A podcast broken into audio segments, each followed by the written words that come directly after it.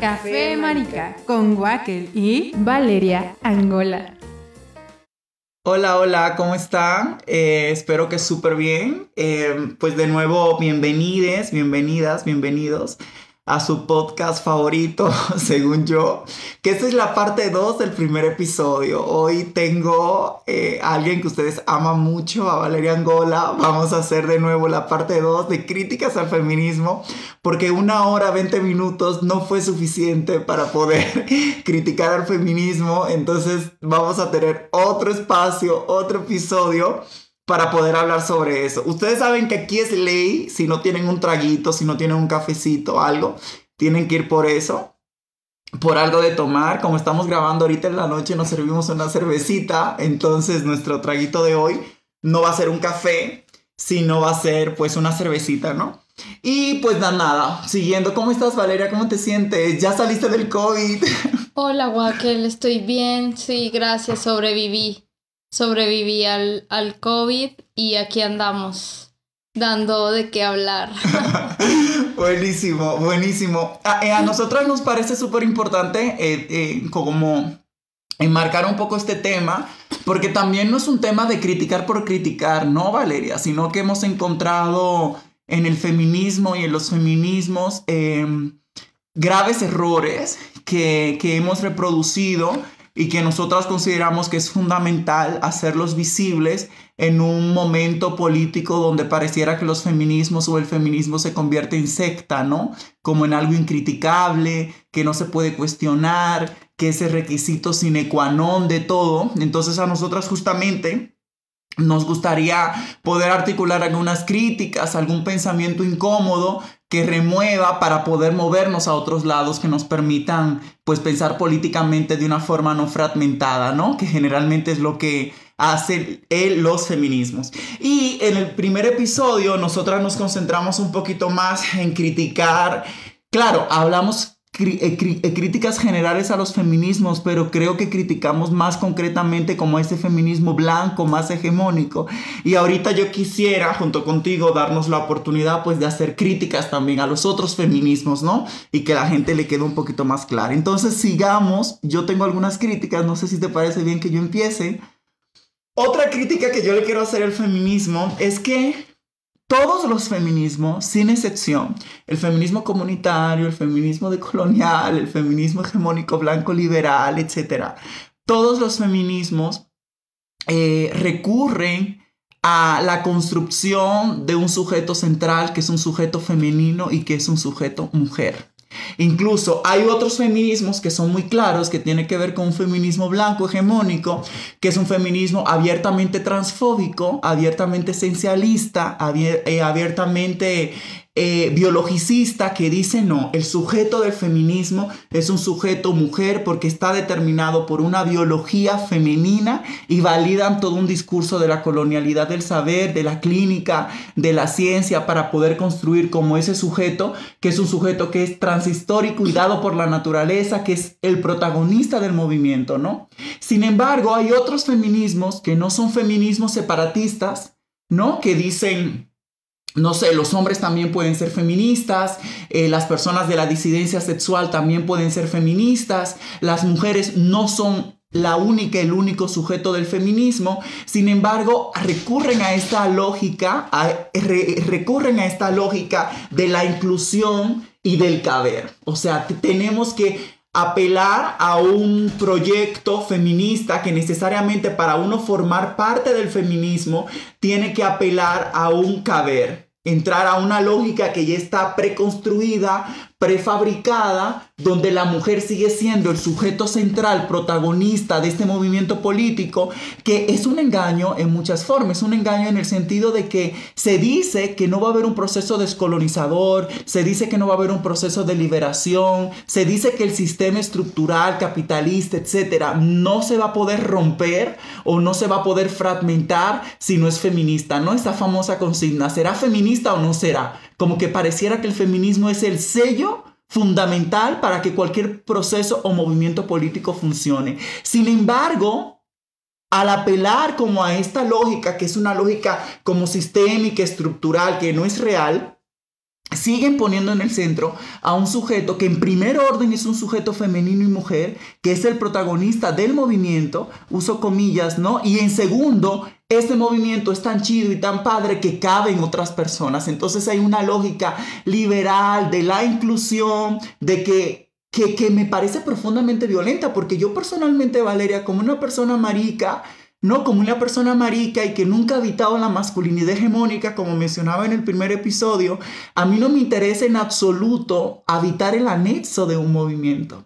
Que pareciera que esta casa de la diferencia que mencionaba Audrey Lorde, o sea, en la casa en sí mismo están todas las mujeres, pero tienen que ser mujeres. Negras, indígenas, blancas, no importa, pero tienen que ser mujeres. Y luego se construye un anexo en el movimiento, Valeria, donde este anexo del movimiento entra a las otras. Entonces, yo no quiero estar en un movimiento donde tienes que caber, ¿no? Entonces, yo siento que todos los feminismos, yo no sé qué tú opines sobre eso, que todos los feminismos, Valeria, reproducen, y esa es la crítica fundamentalmente, fundamentalmente, reproducen la lógica dicotómica de género, del dimorfismo sexual.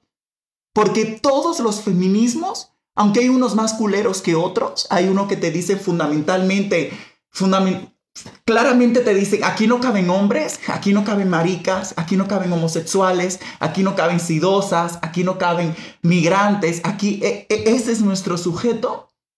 Pero hay otros, Valeria, que dicen, no, todas estas personas sí caben, porque sí pueden caber, pero al final son el anexo del movimiento. Y yo creo que un movimiento político que se articule frente a una crítica anticapitalista, antisistémica, decolonial, no puede ser un movimiento donde el sujeto de ese movimiento esté fragmentado por definición. Y yo creo que todos los feminismos fragmentan y son, fragmentan y son dicotom, fragmentan y reproducen la dicotomía de género reproducen el dimorfismo sexual y, y hacen una equivalencia voluntaria o involuntariamente de las mujeres del sur global con las mujeres del norte global.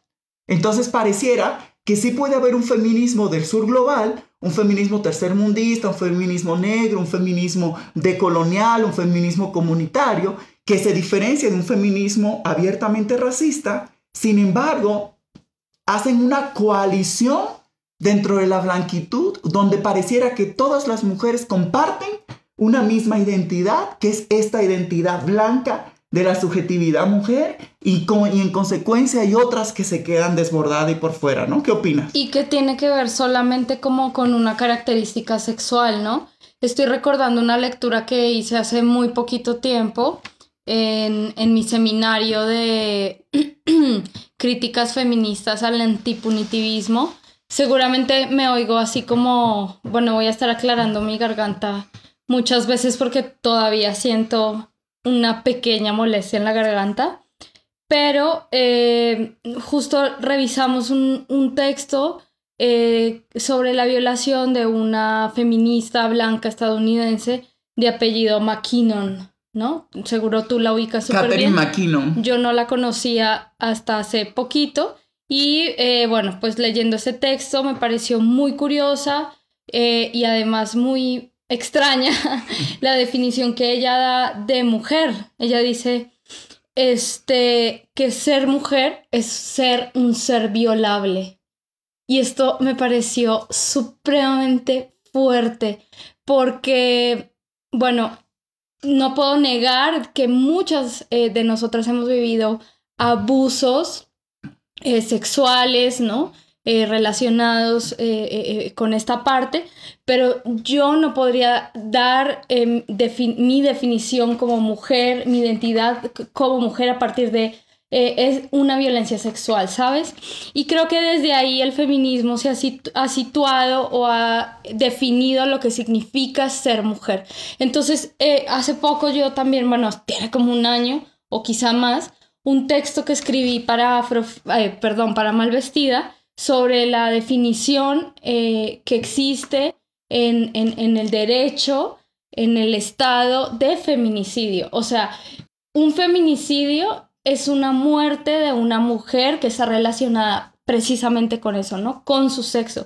Y yo me preguntaba en este texto, entonces, no, no, ¿acaso no son mujeres estas mujeres que han muerto como, no sé, Digna Ochoa, como Berta Cáceres, como me voy a ir a 500 años atrás, Ana Caona, entre otras muchas mujeres que han sido asesinadas en condiciones violentas, pero no necesariamente por su sexo, ¿no? En donde no ha habido como esta violencia sexual implícita. O sea, ¿acaso no son mujeres, ¿no? Las mujeres que vivimos otro tipo de violencias que no están relacionadas con nuestra cuestión sexual.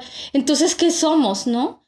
Si no, si no hemos sido violadas, igual aparecemos muertas, entonces dejamos de ser mujeres y y, y, y, y, ahí es donde me parece que, que la centralidad, justamente la violencia que tiene que ver con lo sexual, es donde el feminismo todavía, que claro, no se trata, ¿no? De negar esta parte, pero saber, ¿no? Que pues en el caso de las mujeres racializadas, ¿no? Este, estas violencias también afectan nuestras vidas, estas violencias que tienen que ver con la cuestión de la clase, con la cuestión de la raza, del territorio, de la lengua, etcétera, etcétera, etcétera, ¿no? Entonces, eh, no era una crítica que yo tenía pensada hasta el momento, pero lo estoy pensando en relación a, a tu crítica.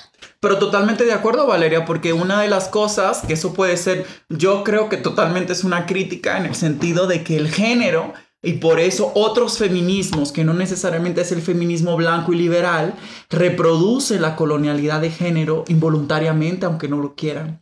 Porque es que el género es un dispositivo colonizador en sí mismo. El género es un dispositivo político que, sí, que hace colonialismo. Hace colonialismo epistémico, hace colonialismo discursivo, hace colonialismo de la materialidad del cuerpo, definiendo cuál es el lugar y cuál es la posición que tú tienes en relación a la humanidad.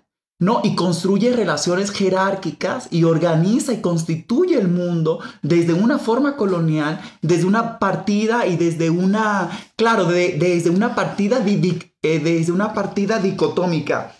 Eh, entonces a mí me parece como fundamental cómo justo el género se convierte en un dispositivo político del colonialismo que construye a un sujeto liberador, que es un sujeto liberador, blanco, burgués, avanzado, europeo, norte centrado, ¿no? En relación a otros sujetos y de esa manera puede definir a través, o sea, pueden utilizar definiciones tan, es que esa, definición me parece a mí muy violenta, Valeria. Es ¿Cómo pueden definir cómo una mujer blanca estadounidense con privilegios de raza y clase te puede definir a ti y a muchísimas otras subjetividades que se colocan desde una posición, uso comillas, de mujer como un ser violable?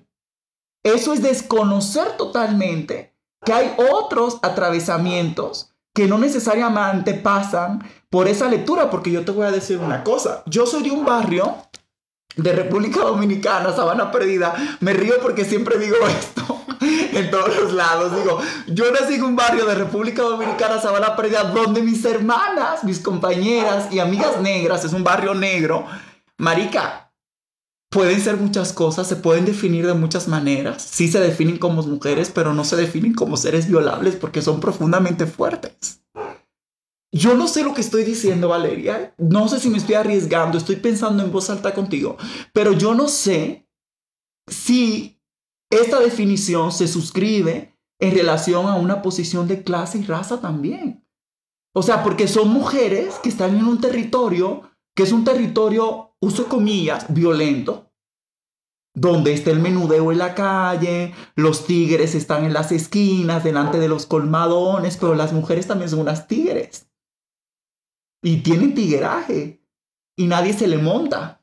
Entonces, no sé, claro, evidentemente, e, evidentemente, otras mujeres que están colocadas en otros barrios de República Dominicana como La Esperilla, etcétera, que son barrios blancos, ven estos barrios como, como, las colinas en, en, Sabana Perdida, en Santo Domingo Norte, como lugares de frontera. Es como si fuera una periferia que son incapaces de poner un pie ahí porque su integridad se ve completamente vulnerada. Sin embargo, las mujeres que habitan esos territorios no se leen a sí mismas así, como seres que son penetrables y violables. Entonces, yo siento que hay un coloni yo siento que decir este tipo de afirmaciones desde una lógica muy universalista lo que hace es reproducir un discurso colonial ¿no? Un discurso colonial donde deja por fuera muchísimas otras opresiones que ya nosotros venimos colocando y que el feminismo negro lo ha hecho, ¿no? Entonces eso a mí me parece como, así como dices tú siempre, supremamente violento, ¿no? y, me, claro, claro y, me, y, me, parece muy fuerte. Es como un comentario que tenía frente a esa crítica que tú hacías.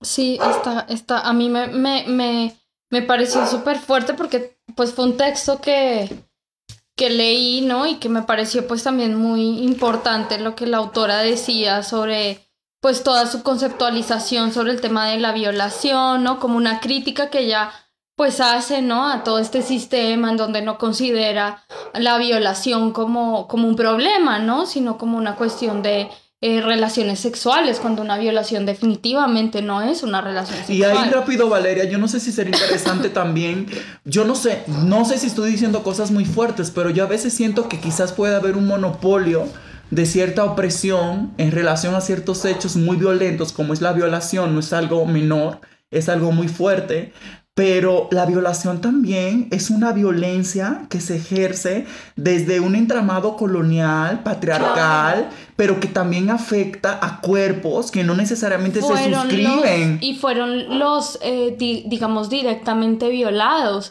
Y esto a, mí me parece que, que justo... Pues sí, bueno, lo han hablado también otras feministas, ¿no? Que han teorizado sobre el tema de la violación. Y, y es que justamente o sea, la violación no afecta únicamente a la mujer que se viola, ¿no? O sea, puede ser una, una violación, no sé, para dominar un pueblo, ¿no? Para conquistar un pueblo, para conquistar un territorio, o, y los efectos, digamos, negativos que tiene esa violencia frente a, a, a otras personas, incluso hombres. Me estoy acordando de una película, la de Ma Rainey, que es esta cantante de blues eh, como de los 20 en Estados Unidos, en, en, esta película que está en Netflix, que actúa esta Viola Davis. Ella, este, eh, pues fenomenal esa película, o sea, pero la, la, la, la, historia no se centra tanto en ella, o sea, sí aparece ella, pero aparecen también sus músicos, ¿no? Que en su mayoría pues son, son hombres, y uno de ellos, que es este Chad Chadwick Boseman, es el que hace este Pantera Negra que murió hace poquito. Este, este hace un personaje de un chico, pues supremamente lastimado por, una, por la violación que ve, o sea, su mamá sufre una, una violación multitudinaria de parte de hombres blancos enfrente de él. Y en la película, spoiler alert, eh, les voy a contar lo que pasa, él mata a, otro de los músicos, ¿no? O sea, eh, toda esa violencia que él recuerda de niño como que deviene en este acto súper violento en donde termina matando a, otro, a otro hombre negro, ¿no?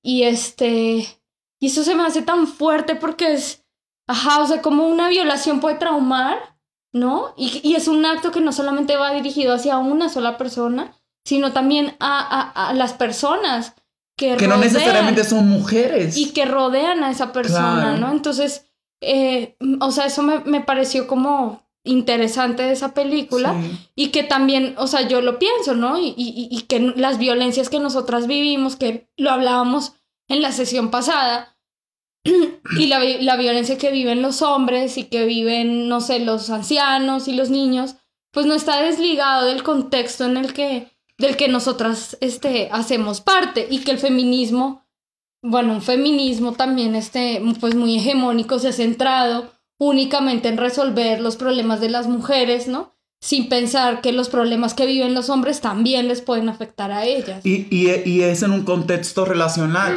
Y eso también me acuerda a las violaciones correctivas también que, que, que sufren personas de la disidencia sexual que no necesariamente son mujeres, que se identifican como mujeres también. Y también las múltiples violaciones que sufren hombres racializados en la época de las plantaciones.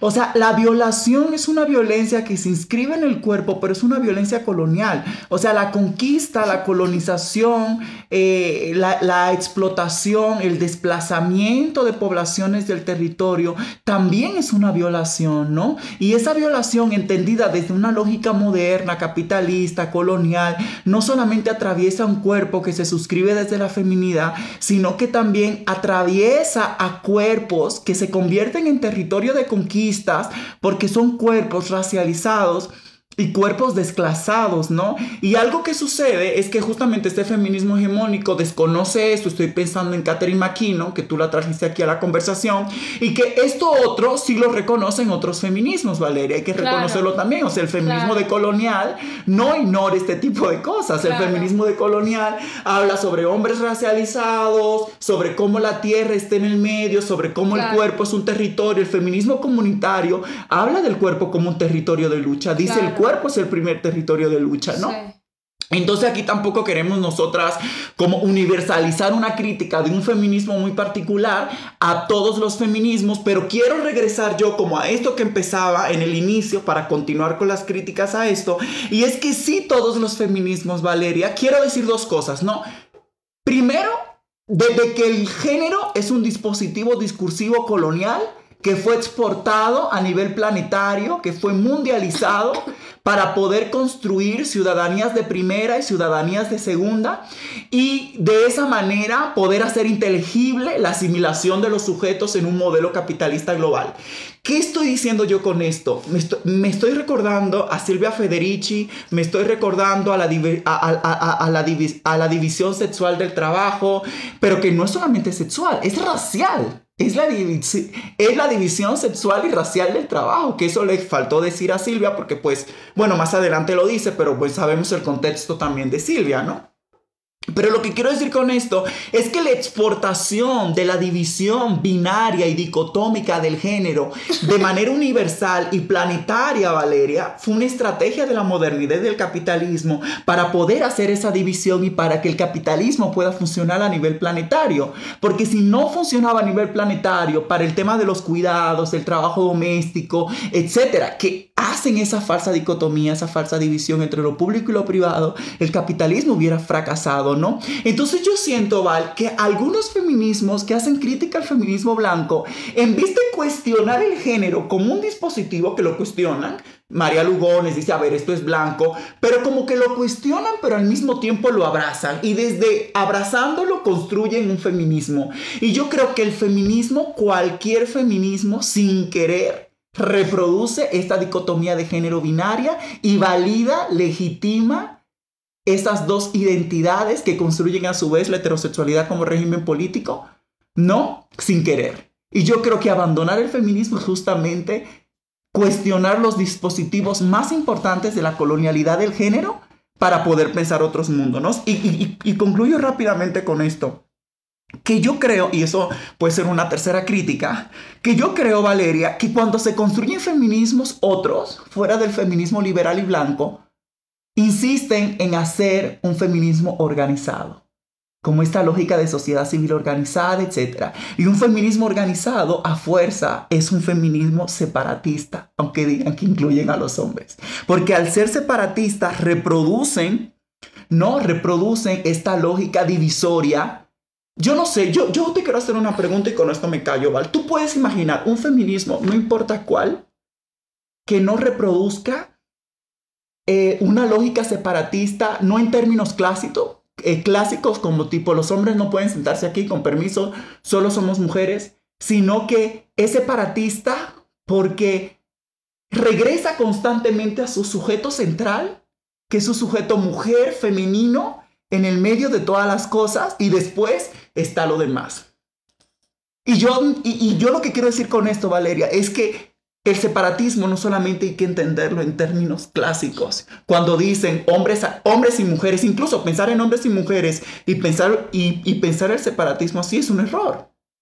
Sino que el separatismo también funciona desde otra perspectiva. Es las mujeres y todas las demás identidades que entran. Y yo creo que todo feminismo, Valeria, esto es muy fuerte, porque quizás mañana puede ser que esté equivocada, no sé qué piensas tú ahorita, pero yo creo que todo feminismo es fragmentario. Y no apuesta a un sujeto múltiple. Y apostar a un sujeto múltiple no se puede entender en lógica de sumatorias, en lógica como muy interseccional, como te sumo, sino entender que pues que esto es complicado, Valeria, que es el capitalismo, que, las, que es la modernidad, que es la colonialidad, que es una lógica patriarcal, ¿no? Etcétera, etcétera. Y, y, colocarse y, entender el mundo desde ahí, no sé. No, no sé, esa es mi crítica, no sé si me expliqué, ¿Qué, no sé qué opinas tú. Pues no sé, o sea, sí también vengo pensando en que el separatismo es mucho más allá, mucho más complejo que que este, no aceptar a hombres en ciertos espacios.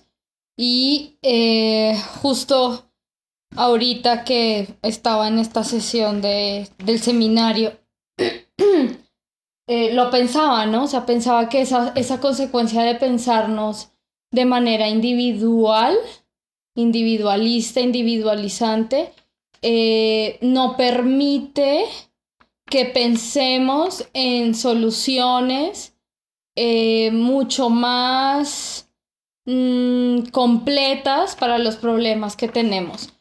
Este, y que esa, o sea, me estoy acordando un montón de, de las Africana Womanis, porque ellas justamente dicen eso, ellas dicen, nosotras no queremos ser feministas, ni negras, ni nada, porque nosotras pensamos que el feminismo justo eh, aparta a las mujeres de los hombres en esta lógica comunitaria, ¿no? Este, y yo creo que desde este entendimiento sí hay, eh, ajá, no quiero decir que no, no exista esa reproducción de violencias eh, patriarcales o machistas, sexistas, ¿no? Hacia las mujeres. Sin embargo, es que la propuesta política del feminismo o al menos, bueno, no, no, no sé si de todos los feminismos sí es fragmentada. Es las mujeres, por las mujeres, con las mujeres, este, y, y, y, no, se o sea, no se permiten hombres en estos espacios, pero eh, ni siquiera ellos son convocados, ¿no? Incluso eh, los hombres que tienen intención de hacer algo, eh, yo he visto que han sido señalados de, este, casi meritocráticos y de grupos, este, ¿cómo decirle? Como, ajá, esta es la palabra que yo he escuchado y yo no estoy de acuerdo, echa leganismo, ¿no? Como que los hombres que se reúnen a hablar de sus problemas son, le echan ganas, ¿no? Y no se quedan, se quedan como en esta parte meritocrática. Sin embargo, pues cuántos hombres, Guaquel, ¿no? Defensores el que tú conoces, este, de tierra y territorio hay en México, que, o sea, definitivamente, este, pues están eh, eh, uso comillas, poniendo el cuerpo, ¿no? Eh, contra y que son víctimas y que están frente a mineras y que están buscando y que están pidiendo justicia por sus hijas o, sus esposas que son víctimas de feminicidios en un país que se cometen graves violaciones de derechos humanos y eso me parece fuertísimo. Y también esta forma de entender los conflictos personales entre parejas, entre amigos y amigas, como, como que también hay una identidad esencial de mujer víctima y hombre victimario. Ahí está la dicotomía de género que se reproduce la heterosexualidad de mujeres y hombres, ¿vale? Es que siempre caen en lo mismo y eso es profundamente color. Es que está dividido en dos. Sí, sí, sí. Y, y, a mí esta, esta, esta cuestión así como de, de, de percibirnos a las mujeres como, como víctimas me parece súper complicado porque también bueno, pensaba yo que se supondría, ¿no? Que el feminismo en esta tarea que tiene de reconocer los aportes históricos, sociales, políticos, culturales de las mujeres, también tendría que reconocer, ¿no? Este, eh, como hay esta frase de Angela Davis, si no estoy mal, que es de Angela Davis, que dice, el feminismo es eh, como la política que reconoce a las mujeres como personas, ¿no? Eso dice con todo el amor que te tengo, Angela Davis. Sin embargo, pareciera que, que hubiera como una defensa de las mujeres como seres completos de luz, ¿no? Eh, y, y, no reconocer pues esta humanidad en las mujeres, que las mujeres han sido culeras y que en otros casos han sido pues víctimas, ¿sí? Pero que eso no implica, digamos, el hecho de que ocupen un lugar de este privilegio y que hayan hecho uso de este, su privilegio para obtener cosas. Eh, un ejemplo, las mujeres del Ku Klux Klan.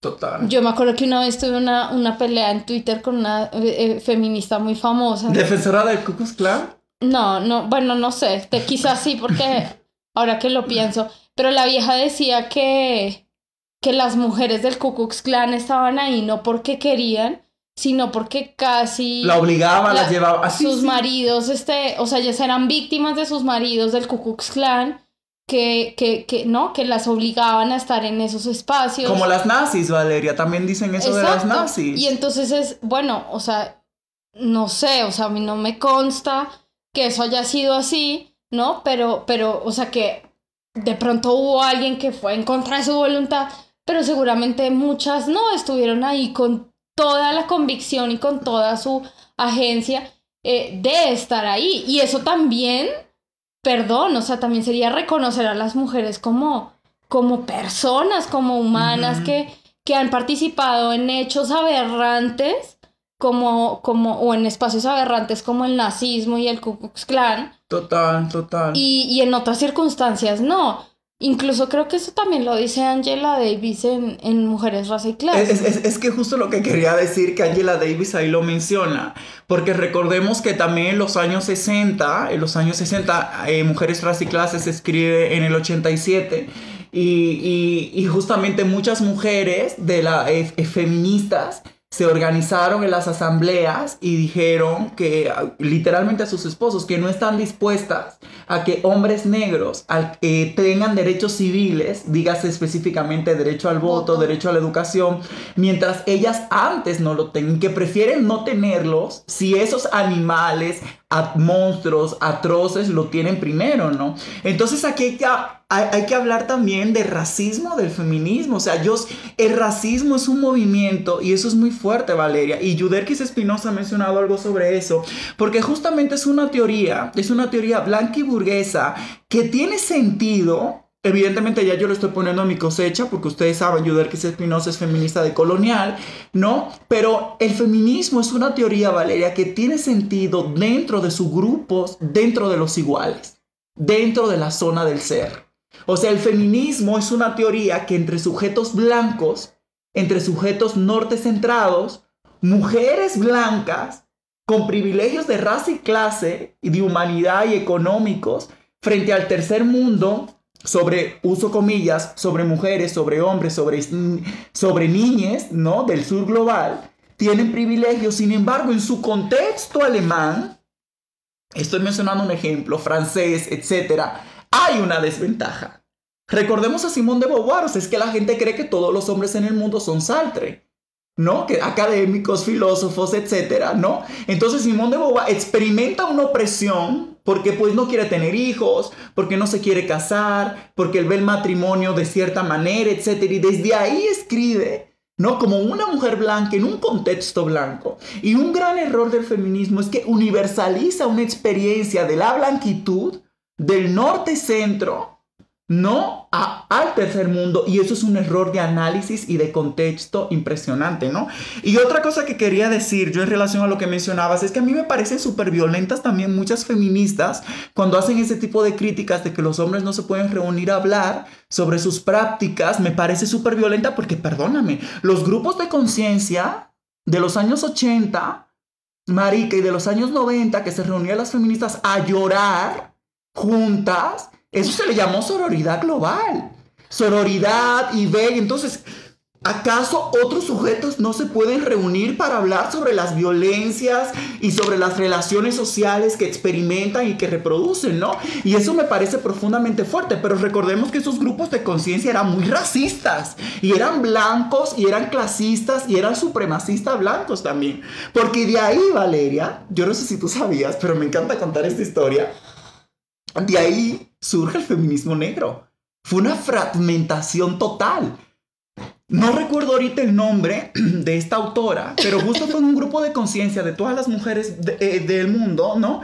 Que se reunían en una sala y decían, a ver, y, y tenían una dinámica. O sea, el dramatismo estaba así como a todo su esplendor y tenían una dinámica.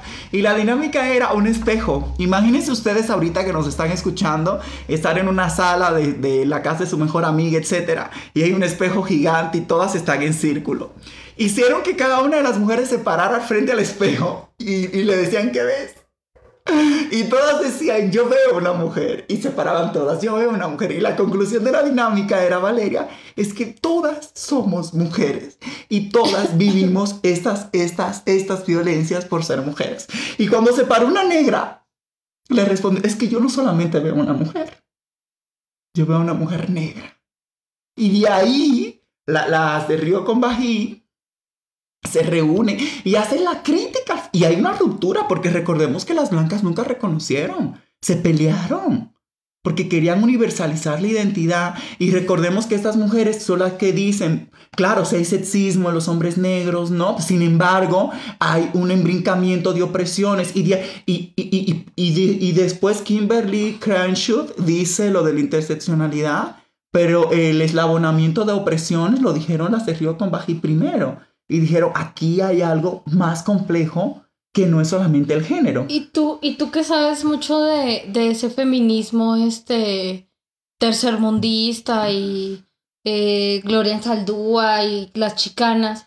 O sea, estas mujeres también hablaban de racismo, ¿no? No hablaban únicamente. Y se pelearon con las negras también. Únicamente de género. O sea, ya varias mujeres racializadas en esa época, ¿no? No solamente negras, hablaban, ¿no? De esta multiplicidad de opresiones. Totalmente, totalmente. También como que, o sea, pienso que, que, que esa es otra crítica que le podemos hacer al feminismo negro.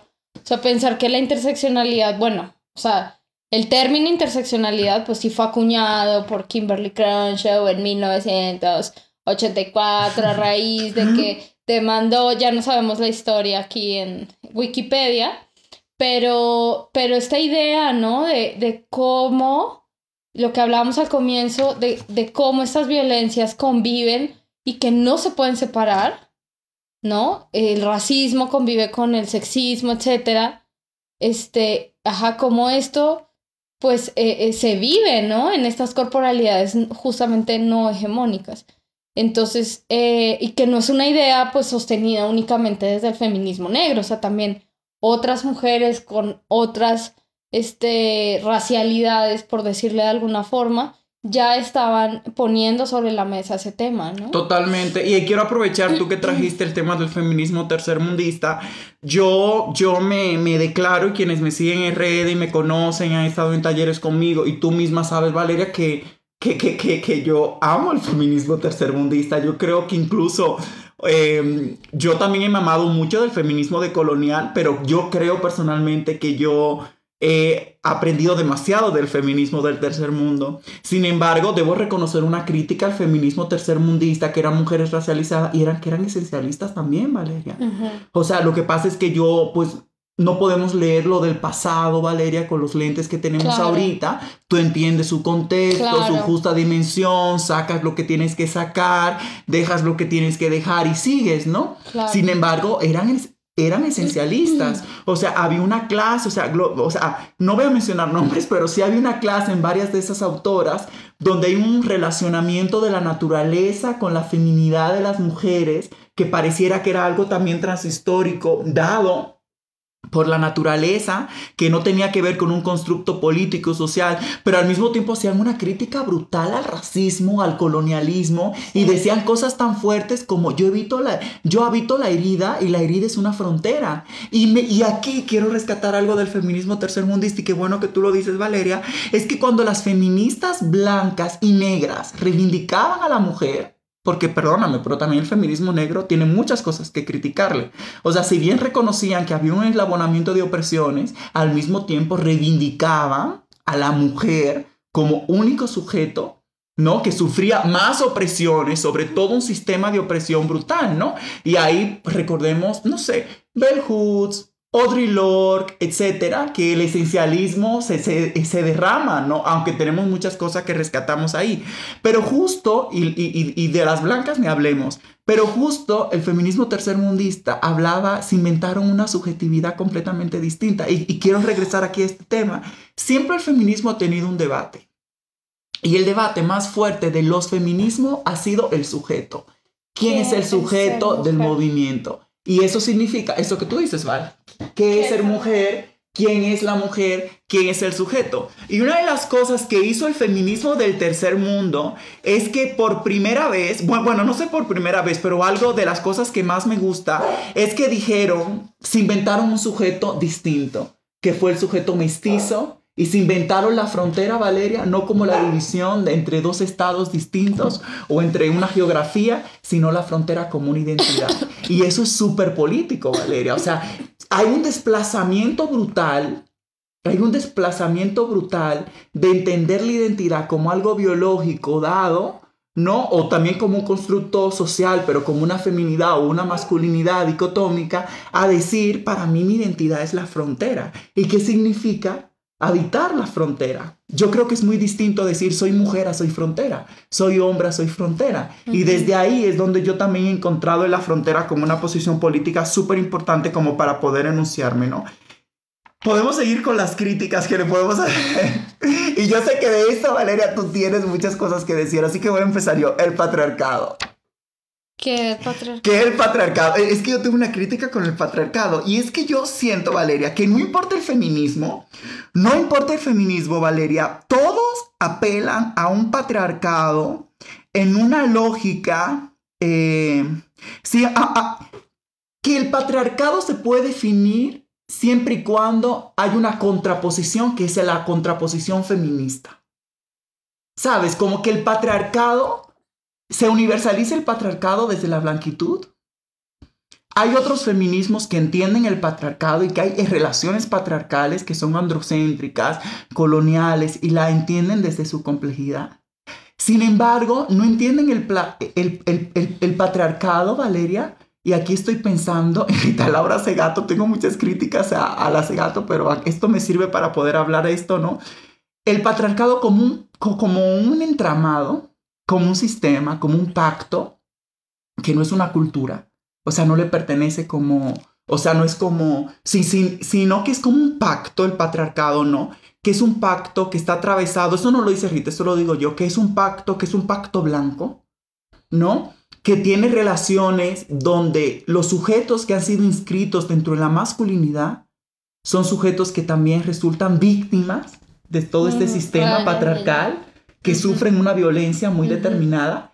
Y yo siento, Valeria, que los feminismos tienden siempre tienden a entender el patriarcado en contraposición con el feminismo. O sea, como si el enemigo del, el, enemigo del feminismo y el enemigo de las mujeres es el patriarcado y patriarcado es igual a hombres y no entender que el patriarcado forma parte del capitalismo forma parte de la modernidad, de la colonialidad, ¿no? Y que la lucha es mucho más amplia. Una crítica que yo le tengo también a estos feminismos es que hacen una clase de clasificación eh, de cuál es más importante que otro y construyen el patriarcado, el feminismo construye el patriarcado como el principal centro de opresión, cuando, perdóname Valeria, pero el capitalismo es quien dota de vida al patriarcado.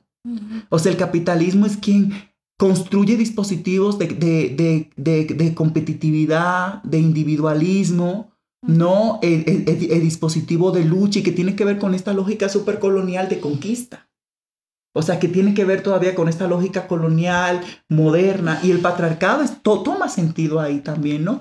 Entonces yo siento como que hay una clase como de construcción del patriarcado en una lógica dicotómica donde el, donde el sujeto del patriarcado es el hombre, y donde el sujeto del feminismo es la mujer y reproducen de nuevo lo que yo mencionaba al inicio, sin entender el patriarcado, sin entender el patriarcado como, como algo que tiene nombre y apellido, y mencionémoslo, Valeria.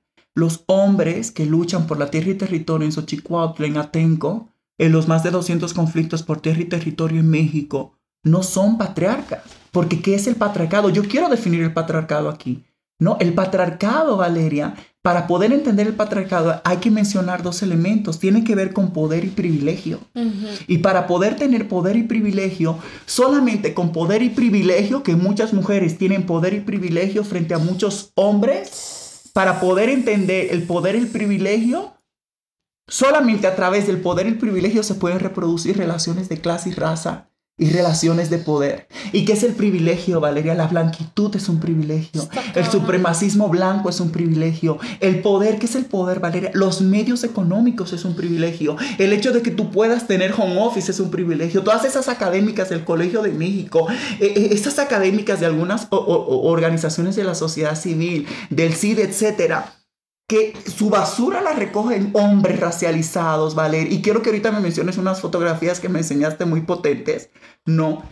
Ese es el privilegio, Valer. Patriarcado. Patriarcado no es una cosa universal que se come punto. Patriarcado tiene dos patas y es el privilegio y es el poder. Y es esto que acabo de mencionar. Entonces, cuando vamos a hablar de eso, yo lo que entiendo, Valeria, que cuando los feminismos comunitarios, decoloniales, postcoloniales, tercermundistas, se apropian del el patriarcado es una nomenclatura blanca. Es una nomenclatura blanca, no es una nomenclatura que nos correspondan a nosotras como sujetas racializadas, Valeria. Estamos agarrando la nomenclatura, el dispositivo que le sirven a las mujeres blancas para definir su opresión, para definir la nuestra, pero ellas sí pueden, porque esos sujetos tienen privilegios y poder, Valeria. Y en este contexto no funciona de esa manera. Y yo sé, me consta que todos los feminismos hablan de patriarcado. Y hablar de patriarcado, Valeria, es un error. Yo creo que otros feminismos, bueno, no sé, es que yo creo que hay que abandonar el feminismo porque te voy a decir otra cosa. Hay que hablar de relaciones androcéntricas, que es distinto a patriarcado, que, que es un concepto feminista. Y abandonar el feminismo implica también abandonar el patriarcado. Crear nuevas nomenclaturas. Colonialismo. O sea, justo Sí, no, completamente de acuerdo. Y en ese entramado de poder y privilegio, yo quiero hablar sobre el Estado. A ver. pues porque justamente, em, ves, te dicen muchas feministas, ay, pues por nosotras pudiste votar, por nosotras puedes usar pantalones. Por nosotras no sé qué, y es como, güey, a ti no te debo ni mierda. Valeria, cuenta la historia que siempre cuenta. Si tienes una tía ¿Qué hace esto? Ajá, no, pero esa es esa parte de otra, de otra cosa. Ah, ok, ok, dale, Pero, pero justo llega siempre la feminista así y te dice, ay, por, por nosotros ustedes pueden ir a estudiar y pueden ir al, al, colegio y a la universidad y no sé qué. Y, y, justo, bueno, esto también es una ruptura, ¿no? Que existen estos feminismos entre los 70s y los 60s, eh, entre, entre feministas radicales en Estados Unidos, eh, que hay quienes eh, le apuestan, ¿no? A, a, a, participar en el Estado y hay quienes dicen ni más con el Estado, ni a la esquina, ni a la ventana, ni a ningún lado con el Estado. Y a mí esto me parece muy, muy importante.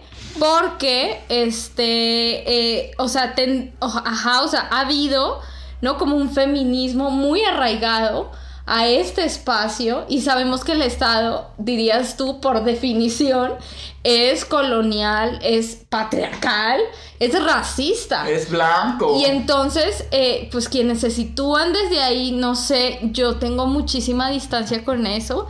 Eh, claro, participar en los gobiernos no me parece algo que sea intrínsecamente malo tampoco lo quiero poner como en términos morales. Sin embargo, yo sí creo que quienes deciden hacer parte de estos espacios, eh, sí tienen que darse cuenta como de las consecuencias que trae hacer parte de estos espacios, ¿no? Este, eh, y eh, pues sí, justamente pensar, o, bueno, y la pregunta que yo tenía, y que esto lo hablamos con Noche, sabes que nos vimos, mi pregunta es, bueno, a nosotras como mujeres racializadas, ¿de qué nos ha servido realmente el, eh, votar? ¿No? O sea, bueno, sí, es un derecho, no es una, no sé si sea una obligación, tú que sabes más de esos temas, O sea, bueno, que yo tenga el derecho no quiere decir que es que obligada a hacerlo, ¿no? Todos tenemos derecho a la salud, pero ustedes saben que la gente aquí se enferma y se puede morir si no tiene un seguro médico porque está privatizada la salud, ¿no? Entonces, eso de que la gente nace con derechos es mentira también. No todas votan mal. No, sí, exactamente. Entonces, eh, pero mi pregunta es, o sea, el hecho de, de, de, tener derecho al voto, ¿en qué medida Wackel ha servido para transformar de una forma radical la situación de nosotros y nosotras como pueblos racializados. Valeria, pero ¿quiénes pueden pensar en aspirar a un puesto de elección popular, Valeria? Discúlpame, pero hay personas que están pensando en la, eh, pensando en la comida, ¿no? En su lucha por su tierra y territorio, en su existencia, en la subsistencia, y no estás pensando en ocupar un puesto público. Es que el derecho al voto va a ser algo muy fuerte. El derecho al voto es un privilegio blanco. Sí, El derecho al voto es una conquista. Nosotras hemos sido engañadas, como en Harry Potter. Esto es mágico. El mundo es, el mundo es mágico, Valeria. Nos han puesto a militar por el voto cuando en realidad nosotras nunca vamos a, a, tener los beneficios del voto, Valeria. Claro. Quienes tienen los beneficios del voto es la blanquitud. Claro. No, vamos a militar por el derecho a la educación, pero nosotras no tenemos el derecho a la educación, Valeria. Totalmente. Cierta clase social tiene el derecho a la educación. Entonces, eso es una gran mentira de la universalidad de los derechos humanos. Y otra cosa que quería decir en relación a esto es, bueno, esa urgencia, ¿no? Eh, de este feminismo, eh, que le vamos a decir feminismo punitivista, es un feminismo blanco, definitivamente. Eh, este afán de estos feminismos por resolver problemas, ¿no? Que son eh, sociales, culturales, históricos, a través del derecho penal, ¿no? De cómo todo, absolutamente todo lo que sucede en la vida, en la calle, que si te muerde un perro sin cadena, que si tu vecino te gritó vulgaridades, que si te agarraron la nalga en el metro. Una ley, una ley. todo lo quieren criminalizar y volver delito y tipificar en un código, ¿no? Eh, que se especifique cuántos años de cárcel debe tener esto, ¿no? Y así, pues piensan que es la solución para todos los problemas, cuando sabemos que en el fondo, ¿no? Y esta es pues la apuesta de estas, estas alternativas de justicia, pues eh, son problemas eh, eh, que, bueno, que podrían tener pues otra solución, o más bien que su solución ajá, radica precisamente en sentarnos a hablar, a dialogar, a ver qué pedo, porque el tipo le agarró la nalga a la vieja, yo qué sé, no sé. Entonces creo que, que, que, que, que este afán, sí, de este feminismo, ¿no? Como, no, las mujeres enfrentan una grave crisis de derechos humanos, ¿no? Y entonces salen con todas las, las estadísticas, los números, que la impunidad y también utilizan perdón a las víctimas, ¿no? Las utilizan para justificar más y más. Instrumentalizan el, y, ajá, instrumentalizan el dolor, Valeria. Instrumentalizan el dolor que generalmente no son personas. Y eso también siempre lo digo también, Valeria. Siempre dice, ay, que el feminicidio, que las personas que desaparecen. Perdóname, pero las mujeres que desaparecen, Valeria, las jóvenes y las mujeres que desaparecen en Ciudad de México son personas que se mueven del Estado de México, que se le conoce como este anillo, ¿no? Que se desplazan a trabajar en casas de familia de Polanco y a trabajar en, eh, eh, en, en, contextos y en trabajos súper precarizados, ¿no? Y pareciera que estas graves violencias solamente se atraviesan por género, pero no saben que la racialización y la clase es que las pone en ese estado de vulnerabilidad para que experimenten ese tipo de violencia y eso es supremamente racista también. ¿No? Totalmente. Y pues ya sabemos, o sea, que nosotros hemos hablado muchísimo de este tema en la frontera y sabemos que la cárcel... No es una opción. No es una opción, es un dispositivo supremamente racista, ¿no? Eh, es la esclavitud del día de hoy, ¿no? Este, entonces, o sea, pensar en ensanchar la cárcel, en meter más personas a la cárcel, es una violencia que no nos podemos permitir y que las feministas han utilizado todo este rollo de esa violencia hacia las mujeres para pues ser racistas, ¿no? O sea, una feminista que pida cárcel es una feminista racista. Por definición, la cárcel y el derecho y todo este aparato legal que construye ciudadanos criminales y ciudadanos inocentes y buenos es por definición racista porque eso surge precisamente para poder clasificar a los cuerpos que no son blancos, a los cuerpos que no tienen ni poder ni privilegio, ¿no? Y, de, y, llamar a esos cuerpos patriarcales independientemente de lo de cómo se identifique y independientemente de cómo se identifique es en sí mismo racista, ¿no? Y eso es algo que ha replicado mucho, muy específicamente el feminismo blanco. Yo tengo otra crítica, no sé si le doy una vez. Ajá. Ajá. Otra crítica que yo tengo es que el feminismo... A ver, yo quiero decir algo, Valeria, y yo siempre he dicho eso. Si yo mañana veo que el Estado mexicano, algo, que sabemos que es un Estado por definición racista, hemos visto cómo ha manejado la crisis migratoria, cómo, cómo, se ha incrementado. Es apenas enero, bueno, enero acaba de pasar y se han asesinado a cinco periodistas y personas defensoras. Se ha bueno, en fin, e, es, es, e, es un contexto muy fuerte, ¿no? Se llama feminista y es una razón suficiente para abandonar esa, como ese espacio de reivindicación. Y hemos visto cómo desde ciertas facciones conservadoras, Valeria, como el PAN, el Partido Vox en España, el Fondo Monetario Internacional, el Banco Mundial, Naciones Unidas, que son instituciones profundamente blancas, no se han enunciado y se han nombrado feministas. Eso significa que ha sido también una teoría que ha sido asimilada ¿no? Ha sido, que se ha convertido en un dispositivo que justifica, que ha justificado hasta colonialismo. O sea, el gobierno de los Estados Unidos invadió, invadió a Irak y Afganistán en nombre de las mujeres y por la liberación de las mujeres, no desde un discurso securitista, ¿no? Entonces yo siento que, y muchas mujeres blancas feministas, Valeria, y no solamente blancas, sino mujeres negras también en los Estados Unidos, Valeria, se reunieron y dijeron, claro, vaya en el nombre de la liberación de las mujeres, porque el feminismo sin querer, no importa el feminismo, construye, construye sujetos liberados, civilizados y sujetos no liberados, incivilizados. ¿Sabes? Construye sin querer, porque el feminismo, quien no es feminista no ha visto la luz. Si no eres feminista de colonial, no has visto la luz. Si no eres feminista de eh, comunitaria, no has visto la luz. Si no eres feminista tercermundista, poscolonial, no importa el feminismo, pero tú sé feminista, Valeria, porque el feminismo te libera.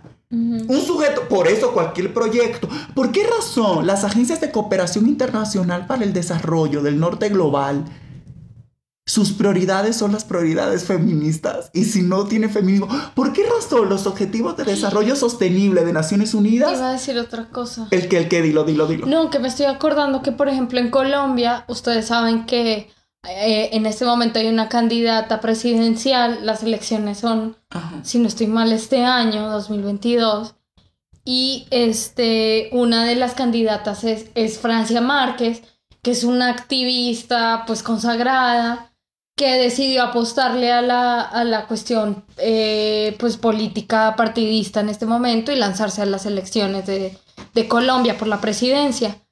Y digamos que, o sea, o sea, yo entiendo, digamos, todo el trabajo que ha hecho Francia y digamos que mi crítica no es hacia, hacia ella, sino que yo he visto que eh, hay hombres negros que también están en ese proceso, no de la, de la presidencia, pero son elecciones también para diputaciones y para senadores, entre otros cargos de esos, que yo la verdad no, no reparo en los nombres porque poco me importa, debería leer un poco más, pero bueno. El caso es que hay mucho hombre también negro como representante de la Cámara y eh, por la delegación si sé qué y no sé qué. Y estos hombres no tienen protagonismo alguno, ¿no? Entonces estamos también como en, en un paradigma, en una era en la que eh, las mujeres son las protagonistas políticas de todo y los hombres no figuran en absolutamente nada, ¿no? Y yo, y yo, yo, bueno, yo sigo a muchos de estos hombres y tienen trayectorias de vida como las, los de Francia. Claro, Francia ganó un premio Nobel, eh, se ha reunido con eh, Angela Davis, eh, con, ¿no? con otras figuras, digo, tiene una carrera muy, muy chingona, ¿no? Y Francia es una chingona. Y Francia está poniendo el tema de eh, despenalización de las drogas y ha hablado de abolicionismo carcelario y eso es súper importante. Lo que, ha fracturado Colombia, marica, es fuerte. Y ese debate en Colombia que se dé está poca madre, ¿no? Pero digo, no es culpa de Francia, más bien, o sea, cómo todo este paradigma feminista resalta el trabajo de las mujeres eh, de forma excesiva y el de los hombres lo relega como pues al olvido, ¿no? Nosotros también lo vimos con esta cosa de fondos semillas que, que, nos interesa, ¿no? También pues, eh, ajá, eh, tener dinero y poder financiar. Para hacer cosas, ¿no? Exacto y decía, tienen que ser colectivas feministas o en su mayoría conformadas. es que el feminismo es un mantra, el feminismo es como una secta, es como si no eres feminista no eres lo suficientemente revolucionario. Incluso por eso el propio Estado, y quiero regresar a lo que decía al inicio, Valeria, Naciones Unidas ¿no? Naciones Unidas que, que, invade, ¿no? Y, que legitima y apoya las medidas estructurales que le aplican a los países del tercer mundo, ¿no? Y, que los hunden en el neoliberalismo, ¿no? Y en esas economías de muerte, donde sujetos racializados son quienes pagan los objetivos de desarrollo sustentable tienen sus objetivos, igualdad de género. O sea, porque, y aquí quiero decir, no sé qué número de crítica es esta, pero otra crítica es esa justamente, ¿no? La narrativa de la igualdad entre hombres y mujeres esa narrativa, Valeria, de la igualdad entre hombres y mujeres no solamente reproduce la dicotomía y la heterosexualidad como régimen político que ya mencioné, sino que es un valor civilizatorio europeo y eso se llama colonialismo también. Y los feminismos, Valeria, otros feminismos, no el feminismo blanco hegemónico, sin querer, voluntaria o involuntariamente, lo reproducen. Todos los feminismos, Valeria, sin querer, aspiran, han interiorizado, estoy pensando en Cherry Moraga, cuando dice en su ensayo La Güera, que dice así como en forma de me culpo, he interiorizado los valores de la blanquitud, que yo siempre te digo, Valeria, aquí interioricé los valores de la blanquitud como cuando me veo que estoy haciendo cosas, ¿no? Pero yo creo que, que, que los otros feminismos, Valeria, han interiorizado los valores del colonialismo y los valores de la blanquitud al buscar en una lógica narrativa, no necesariamente lo tienen que tener como agenda ni decir de, manera expresa, pero buscan, Valeria, una clase de reivindicación de este sujeto femenino en contraposición a un sujeto masculino y en consecuencia reproducen como una clase discursiva y una clase de, de, de, igualdad, como, como un discurso igualitarista, ¿no? Que con esto yo no estoy diciendo, a ver, hay que reconocer, o sea, y, y yo quiero ser muy enfática con esto, Valeria. Nosotros no estamos a favor de, ningún tipo de violencia, que crea que un sujeto es menor que otro, ni que tiene, ni que, tiene que tener menos derechos, etcétera, ¿no? O sea, nosotras creemos en una liberación y, en una transformación profunda del sistema, ¿no? Sin embargo, yo creo también que todos los feminismos han incurrido sin querer o voluntariamente en reproducir esta narrativa de la igualdad entre hombres y mujeres, entendiendo a esta igualdad entre hombres y mujeres como un valor profundamente civilizatorio y europeo que produce el colonialismo, ¿no? Y eso está conectado también con otra cosa que justamente tenía que ver con esto y que yo quería hacer un, un, eh, un símil, pero a mí esta lógica del cimarronaje, del quilombo, del palenque, tiene muchos nombres, ¿vale? A mí me parece algo como tan descolonial y tan transformador, porque el palenque, yo no sé si ustedes saben, y que en República Dominicana el conuco, el palenque, el quilombo, tiene muchos nombres, ¿no? Dependiendo de la región. Pero era literalmente estas sociedades, estas personas negras esclavizadas que se escapaban de la plantación y se iban al monte y fundaban como una sociedad, mi sociedad, porque es que ese vocabulario es blanco también. Otra cosa, una comunidad completamente alejada de las lógicas de, de, de, la ama y del amo, ¿no? Y yo creo, Valeria, que el feminismo no hace eso. El feminismo no construye el feminismo no construye una nomenclatura a otro, un movimiento otro, un, un, desplazamiento tal, Valeria, que rompa absolutamente con las lógicas asimilacionistas del Estado. El feminismo es profundamente coadyuvante a las lógicas neoliberales. Y con esto justamente quiero hablar sobre la colonialidad del feminismo, ¿no? Y de un feminismo estatal. Yo siento que los feminismos hacen críticas, ¿no? El feminismo blanco y al Estado, pero al nombrarse desde el feminismo como una teoría blanca, como una teoría burguesa, como una teoría clasista, como una teoría moderna, eurocéntrica, ¿no? reproducen, o, sea, o sea, como que regresan al Estado, regresan a la lógica del Estado. Estoy entendiendo el Estado no solamente como gobierno, sino el Estado en su amplitud, la, el Estado-nación, las relaciones, ¿no? La nacionalidad, quién tiene poder, quién no, cuotas de género, acciones afirmativas, etc. Y reproducen sin querer una existencia dentro de la casa de los amos, del ama y del amo, dentro del Estado, ¿no? Entonces eso a mí me parece brutal y profundamente, y, y, profundamente violento. Y otra crítica que quiero hacer, a ver qué tú opinas sobre eso súper rápido, y es que los feminismos, Valeria, yo entiendo, y no solamente el blanco, sino también otros feminismos, hablan por los demás. Pareciera que si ven, yo he recibido muchos ataques porque un cuerpo, a pesar de que yo no soy hombre, eh, pero yo he recibido muchos ataques, Valeria, porque ¿cómo se atreve un cuerpo como el mío, Val? Que es leído de cierta manera por esta sociedad binaria, dicotómica, donde solamente hay hombres y mujeres y no hay nada más, hablar y criticar al feminismo. Porque si alguien va a criticar al feminismo, al menos que sea una mujer con popola, con pulva, y al menos puedo escuchar algo de su crítica, ¿no?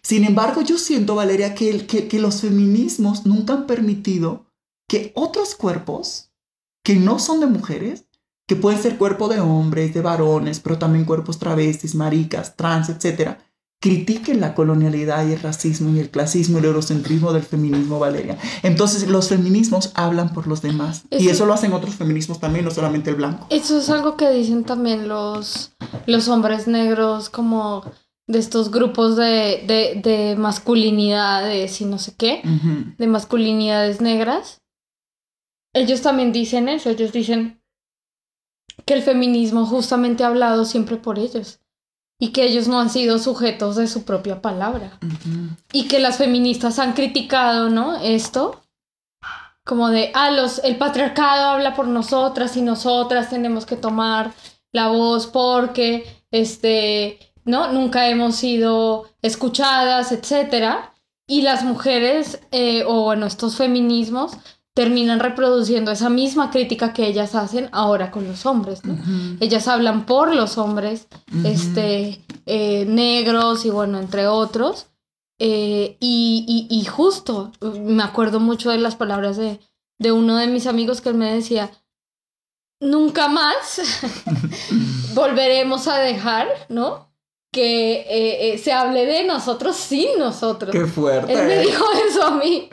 Y yo le dije, estoy completamente de acuerdo contigo, porque ustedes tienen que hablar por sí mismos, ¿no? Y, y, y está chingón, pues por mí que se reúnan y hagan pero eso lo critica el feminismo, Valeria, brutal. ¿Y sabes a qué me acuerda esto? Que los años... No, no mentira, no fueron en los 90, en los años 2000. Es que eso me acuerda, es que ustedes no saben, pero a mí me encanta la historia del feminismo.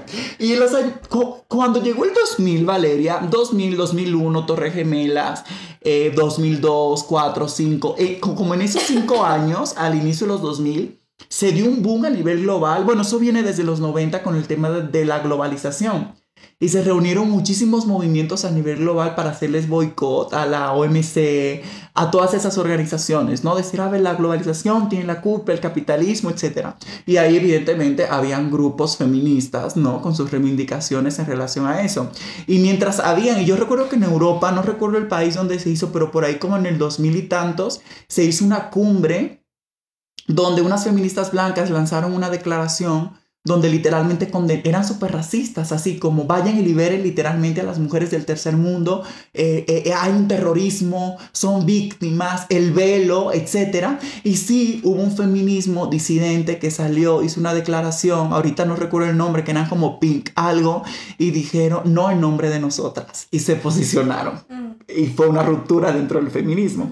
Y eso me recuerda mucho a esto que tú me estás mencionando, porque pareciera, Valeria, que sí es válido y yo no sé si me estoy explicando y ustedes que nos están escuchando desde, ah, bueno, desde donde estén, me están entendiendo, pero pareciera, Valeria, que, que, que todo feminismo es profundamente esencialista, aunque no diga que es esencialista, porque desde el único lugar, Valeria, que se recibe una crítica es cuando ocupas un cuerpo de mujer. Y no pueden entender que el patriarcado, la cisgeneridad, el colonialismo, el racismo, el clasismo, la subalternidad, un sinnúmero de cosas, el heterocapitalismo, construye otras subjetividades desbordadas que son afectadas también por la colonialidad del feminismo y que parece que criticarlo pues es una falta de respeto brutal, ¿no? Entonces, claro, entre mujeres sí se pueden haber fisuras, entre mujeres sí puede haber como una clase de, de, debate, rupturas, que hayan feminismos, que hayan críticas. Sin embargo, cuando otros cuerpos hacen esa crítica, es completamente un error. Bueno, ya llevamos una hora y nueve. Es como tiempo de ir cerrando. A mí me gustaría hacer mi última crítica. No sé, Val, si tú quieras decir algo en relación como a esa última parte, pero bueno, yo lo lanzo aquí como rápidamente. y es que eh, yo entiendo también, Valeria, que, que hay que entender algo, que podemos ser antipatriarcales y podemos tener como una crítica a las lógicas androcentristas, a los lugares que colocan la feminidad o los cuerpos. Yo siempre lo digo, yo siempre he sido un cuerpo y una vida femenina y eso a mí me ha costado experimentar una violencia también, ¿no? Y fue ahí donde yo me acerqué al feminismo, me cerraron la puerta en la cara, me tuve que ir con el rabo entre las piernas, pero eh, eh, en, entender que aunque yo entiendo el feminismo como un discurso moderno colonial y por eso lo abandono, a mí me queda claro que, que sí existen relaciones patriarcales y relaciones androcéntricas que construyen ciertos cuerpos y ciertas feminidades que se escapan del pacto de la masculinidad, de cierta masculinidad, eso puede ser un episodio también diferente, no como un cuerpo traidor y que yo desde esa, con esa experiencia, yo me ubico desde esa lógica, ¿no? Como ser profundamente, y en la frontera lo hemos reflexionado, ser antipatriarcales, no ser androcéntricas, hacer las críticas a, a esta lógica global masculinista, no sin necesariamente reivindicarnos feminista, porque pareciera que tú no puedes ser antipatriarcal, Valeria, sin ser feminista. Pareciera que una cosa va con la otra, es imposible. Y yo creo que esa lógica de pensamiento que es, que, que es excluyente, como no eres una, si no eres esto, es colonial en sí mismo. Totalmente. Es blanco en sí mismo, ¿no? Y la otra cosa que quiero decir es que todos los feminismos, Valeria, no importa cuál, buscan también un valor que es un valor civilizatorio blanco europeo, que es el valor de la emancipación de las mujeres, ¿no? Y, y, yo creo que cuando se busca esta lógica de emancipación, dan por hecho de que en todas las geografías del mundo las mujeres se encuentran en una misma posición, que es una posición homogénea, subordinada. No, Chance puede ser una subordinación diferente, yo no lo sé. Ahí tú que eres antropóloga deberíamos luego hacer un estudio para ver qué pedo con todo esto. Pero lo que yo quiero decir con esto es que asumen, los feminismos, Valeria, asumen que las mujeres, o sea, primero dicen, no todas las mujeres son iguales, somos diferentes, la raza, la clase, así, genial. Pero por otro lado, interiorizan y reivindican un valor que es el valor de la emancipación de las mujeres, que este valor da por hecho que todas las mujeres se encuentran en el mismo lugar. Y yo creo que eso es un fallo, un cálculo en, en estas contraposiciones, ¿no? Y eso lo que hace es que estos feminismos distintos a este feminismo hegemónico, clásico, ya etcétera, ¿no? Son solidarios con la blanquitud porque son solidarios con la ama. Yo creo que una emancipación radical, Valeria, yo, yo creo que si estamos en el quilombo o estamos en la plantación, y eso tú lo mencionabas en el episodio pasado, o sea, hombres violados por los amos, literalmente, ¿no? La negritud, la racialización, la subalternidad no puede ser solidario con la ama de la casa. O sea, no podemos, y yo siento que muchos de esos feminismos son solidarios con la blanquitud y con la ama, ¿no? Y eso lo que hace al mismo tiempo, y yo siento que el feminismo, o sea, cualquier movimiento que tú le nombres feminista y tú lo pongas en cualquier lugar, en sí mismo se convierte en, un, en, en una teoría modernizadora, porque es una teoría blanca. Entonces las teorías blancas en automático modernizan lo bárbaro y lo incivilizado. Yo creo que todos los feminismos como que reproducen muchísimo esa lógica que me parece a mí como, pues nada, pues me parece a mí terrible, súper violenta y eso, ¿no? Y ya para concluir de mi parte, para que tú digas algo si quieres. No, yo, yo me siento satisfecha. pues no, no sé, creo que ya se dijo todo, podríamos igual y tomar un tema y hablar de trabajo doméstico, de música, de lo que quieras. Ya luego ahí me invitas a Afro Chingona porque ustedes Sí. hicieron un episodio súper fuerte de trabajo doméstico. Sí, ese episodio es súper bueno. Sí, hay que pensar en una colaboración. Ajá, hombres racializados y trabajos domésticos, ¿no? Pues bueno, este fue nuestro podcast, ya van una hora, 13 minutos y, y nada, eh, espero que lo hayan disfrutado, gracias Valeria por asistir a este Gracias. episodio. Gracias. Espero que te siga yendo muy bien el podcast. Sí, buenísimo, ya luego eh, nos vamos a ver con otros temas, pasen bonito día, noche, mañana y hasta la próxima. Bye. Bye. Esto fue Café Café Marica. Marica. La creación, dirección y conducción es realizada por Wackel Channel. Arroba Channel Wackel en Instagram y en Twitter como arroba Wackel J. Druyard. La producción, la edición y la postproducción es realizada por Scarlett Estrada. Arroba Scar China en Instagram. Portada, arte y diseño a cargo de Saúl de León. Gracias por ser parte de este episodio. Nos vemos en el próximo.